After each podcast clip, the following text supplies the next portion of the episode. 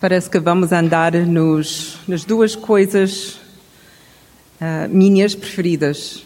Essa música, que tem falado com o meu coração já há anos.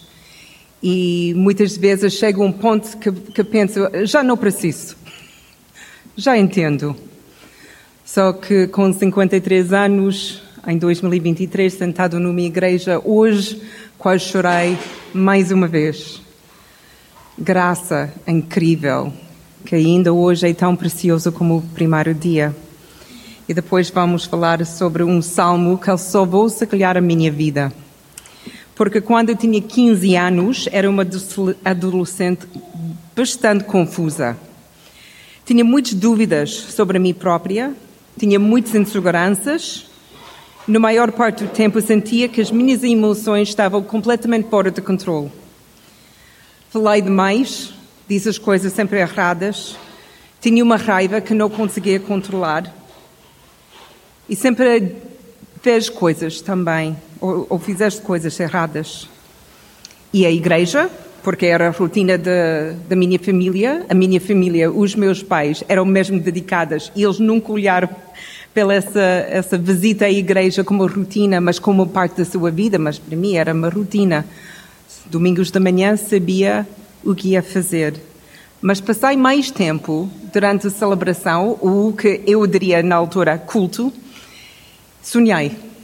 Imaginei, estava na minha mente, na minha cabeça, a criar histórias e filmes e quase nunca ouvi nada que foi dito. Também tinha muitos medos. Medos de estar sozinha, medos principalmente para perder os meus pais, numa tragédia qualquer e tinha uma imaginação bastante uh, nítida e também tinha pavor de morrer. E lembro-me de uma noite, 15 anos, e não conseguia, não conseguia adormecer.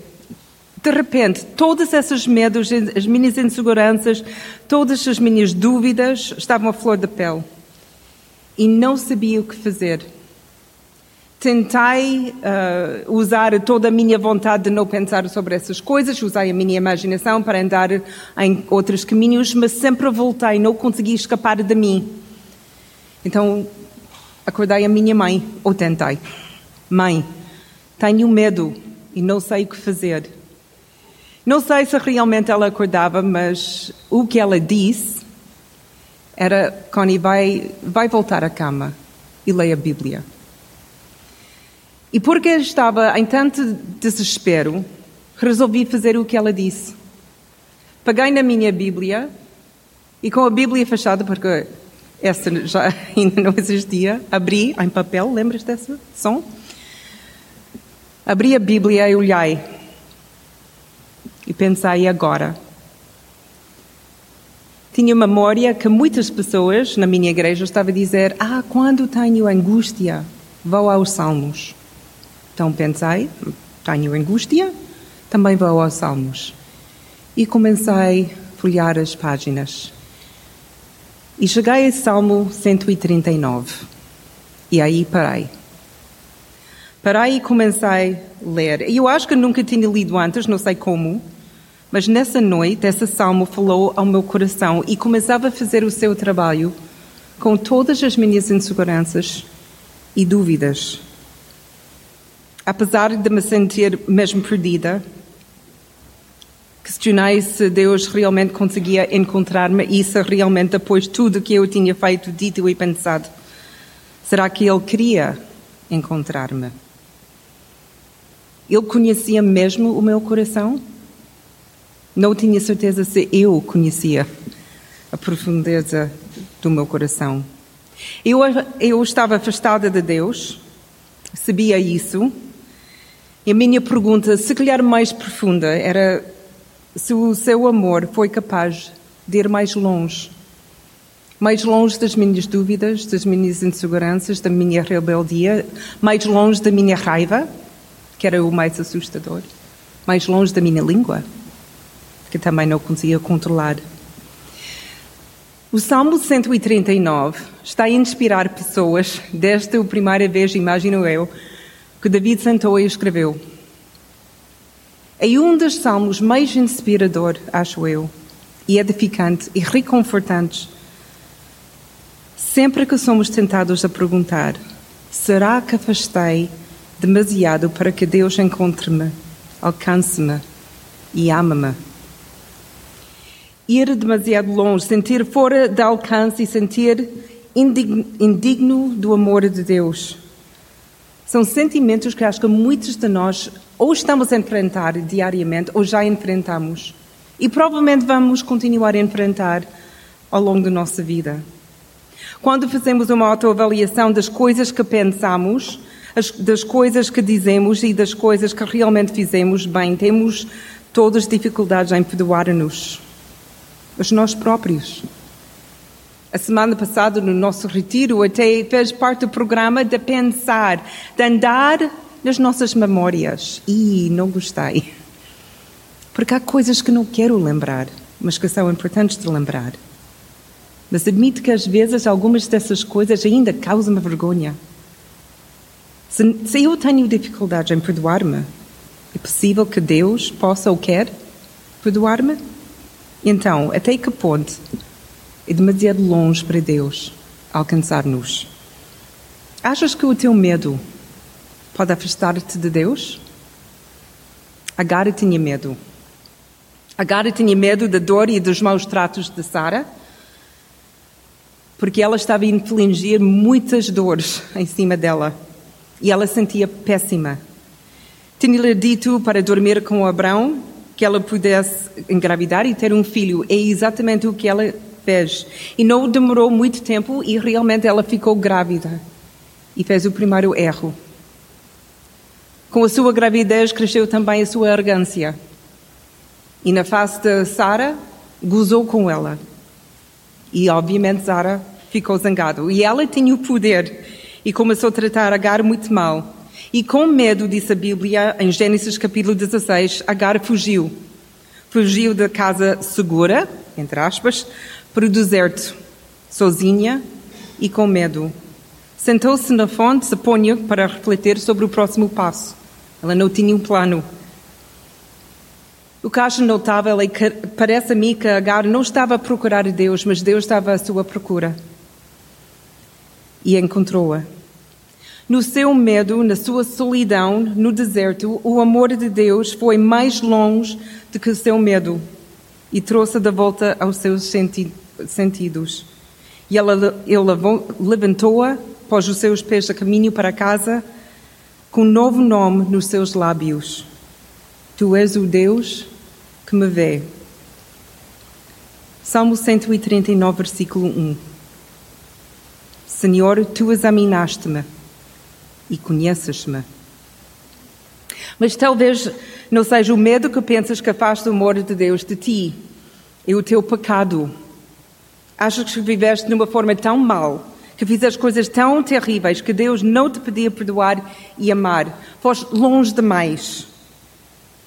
Bem, Moisés, tal como Agar, também fugiu para o deserto. Logo depois de ter matado um Egito, o egípcio, fugiu de tudo que ele conhecia, a palácio real e de todo o luxo que ele tinha. Deixou o seu povo, o povo de Deus, que lhe tinha dado a sua fé, e ele sabia que ele tinha ido longe demais. Ele tinha se deixado dominar sua, pela sua raiva e pelo seu sentido de justiça, bem ou mal. Com raiva, matou um homem. E por isso foi-se embora. Se calhar ele achava que Deus ia ficar no Egito com o seu povo. Mas o amor de Deus foi muito mais longe do que Moisés entendeu. E Deus encontrou Moisés no deserto a cuidar das ovelhas, e aí chamou, restaurou, mudou, trouxe-o de volta para o seu povo. Salmos 139, versículo 2. Tu conheces todos os meus movimentos, a distância sabes os meus pensamentos.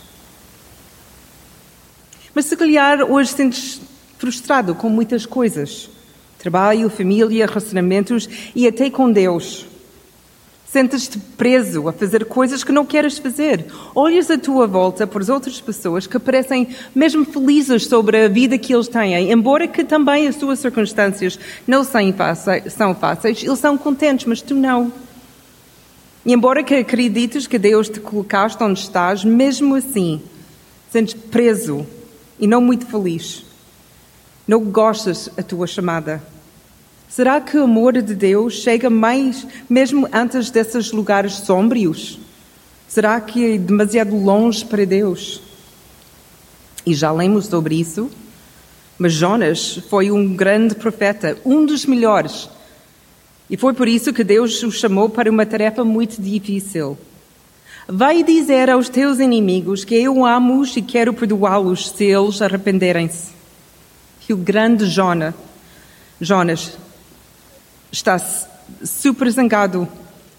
Não é que ele não gosta de ser profeta, ele gosta de ser para o povo de Deus. Mas para o povo dessa gente, hum, nem pensar. Por isso ele foge do trabalho, da sua vocação e de Deus. E dirige-se para um lugar mais longínquo que ele conhecia, que realmente seria ou o sul de Portugal ou o sul de Espanha. Até se deixou atirar ao mar, suicídio assistido. Mesmo na sua frustração e fuga, Jonas não podia ir mais longe do que Deus, e Deus encontrou-o no ventre de um peixe. O amor de Deus vai mais longe do que a nossa frustração e rebelião. Salmo 139, 3. Vês-me quando trabalho e quando descanso. Conheces todas as minhas ações. Será que o amor de Deus pode ir além da nossa depressão? Porque às vezes sentimos-nos perdidos e em desespero. E nós, nesses momentos, dizemos coisas e fizemos coisas que podem magoar uns aos outros e mesmo que podem magoar Deus. E dizemos e fazemos essas coisas porque estamos cansados e frustrados, irritados. Muitas vezes é por causa do nosso próprio medo e porque nós não compreendemos o que Deus quer com a minha vida e com essas circunstâncias. Certamente Deus não irá tão longe para alcançar quando estivemos assim, pois não? Realmente queria convidar o Jonatas para falar sobre essa personagem porque ele faz muito bem. Mas não há melhor que Elias. Que Elias chegava a esse ponto ele estava deprimido, cansado, com medo e sobrecarregado. Tanta coisa tinha acontecido ultimamente na sua vida e no seu ministério, e nem todas as coisas eram coisas más. Até ele tinha uma grande vitória, mas aqui está. Ele está agora com uma recompensa pela sua cabeça e ele não aguentava mais e não queria aguentar mais. Fez bem o seu trabalho e, mesmo assim, é odiado, perseguido pelo casal mais poderoso do reino. E por isso, ele também foge para o deserto. Sente-se e ora para morrer. E ele disse exatamente isso a Deus: Eu quero morrer. Palavras desesperadas de um homem muito cansado e muito assustado. Mas o seu cansaço e o seu medo não vai, vão mais longe do que o suave alcance de Deus. E Deus, ou Elias é alimentado por os anjos e recebe abrigo e descanso de Deus. Ele é restaurado e enviado para um lugar onde ele será útil, mas também amado. Salmo 139, 4 a 6. Mesmo antes de eu falar, já tu sabes o que vou dizer. Tu estás à minha volta por todo o lado. Colocas sobre mim a tua mão protetora. O teu conhecimento é para mim demasiado profundo. Está para além da minha compreensão. Mas talvez ainda penses que o teu problema é muito pior do que qualquer um dos problemas que falamos até aqui. Cresceste com Jesus, falaste com Ele, sentiste o, o seu amor e carinho, fizeste parte da, sua família e, no entanto, Agora sentes completamente afastado, tanto a Deus, na tua rebelião, eh, sentes ah, afastado de Deus, de tudo que eh, conhecias. E se calhar achas que aí, por causa disso, Deus não quer, não pode alcançar a ti. E não, não consegues imaginar como seria feito. Deixaste a igreja, deixaste a Bíblia e deixaste a tua fé. E começavas a procurar algo novo, algum, alguma coisa diferente que entusiasmasses ou preenchesses e lhe trouxesses felicidade. Mas nada resultou. E aqui cá estamos. E a pergunta é: teria eu longe demais? E Jesus conta essa história, uma das histórias mais famosas. Havia um jovem que tinha uma vida boa. Tinha um pai amoroso, tinha um irmão mais velho, fixe, okay? super inteligente, pouco snob. Tinha uma casa grande e muito dinheiro. Realmente, esse jovem tinha tudo, mas ele queria mais, ou pelo menos queria algo diferente. Por isso, deu o seu primeiro passo incorreto e rebelde. Pede a sua parte da herança. E, surpreendentemente, o pai concorda. Então o jovem foge para o mais longe possível da casa do pai, da vista do pai e do alcance do pai. E vive como sempre sonhou só que o seu sonho tornou-se rapidamente em um pesadelo e ele fica sem nada. Durante todo o tempo que ele estava longe da família, não criou alicerces, não criou raízes, nada. Ele ficou sem nada. E o homem que sonhava de ter liberdade agora percebe que tudo era escravidão. E quando ele pensa como era a vida em casa com o seu pai, com o seu, o seu irmão, ele sabe que foi longe demais, que fez demasiado mal, que foi demasiado cruel e imprudente. Talvez possa voltar, mas não como filho, como escravo, ou servo. Certamente que o sentimento da pena do pai o levaria de volta, mas ele não tinha esperança que o amor do Pai fosse tão longe. E por isso imagina a surpresa quando ele chega à vista da casa e alguém está a chegar depressa. E quando o veludo se aproxima, o jovem fica chocado. É o pai? Ele tinha medo porque se calhar o pai tinha uma arma ou, ou estava lá para gritar com ele. Então ele prepara-se, baixa a cabeça, levanta os braços para se defender.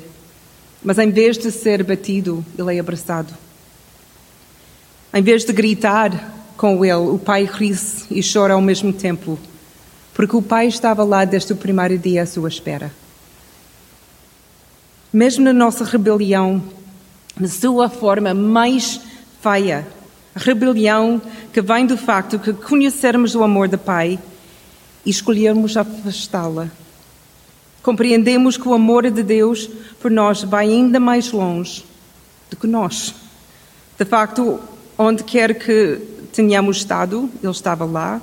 Onde quer que tentássemos esconder-nos, Ele estava ao nosso lado. Sempre que tentamos ir para além dele, Ele estava conosco. Salmo 139, versículo 7 a 10. Onde poderia eu ir para escapar de ti? Para onde poderia eu fugir de tua presença? Se subisse ao céu, lá estarias. Se descesse ao mundo dos mortos, lá estarias também. Se eu voasse para além do Oriente ou fosse habitar nos lugares mais distantes do Ocidente, também lá a tua mão desceria sobre mim. Lá estarias para me segurar. Então, onde, até onde vai o amor de Deus?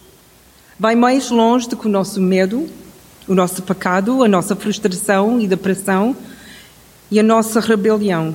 Vai mais longe do que a nossa loucura e do nosso esquecimento. O amor de Deus vai até a cruz, paga o preço pelos nossos pecados, ressuscita dos mortos e vive conosco. O seu amor chega até os seus, onde Ele está à nossa espera, mesmo agora, de braços abertos, para nos receber em casa. Até onde vai o seu amor? Não há limites. Ele vai sempre mais longe.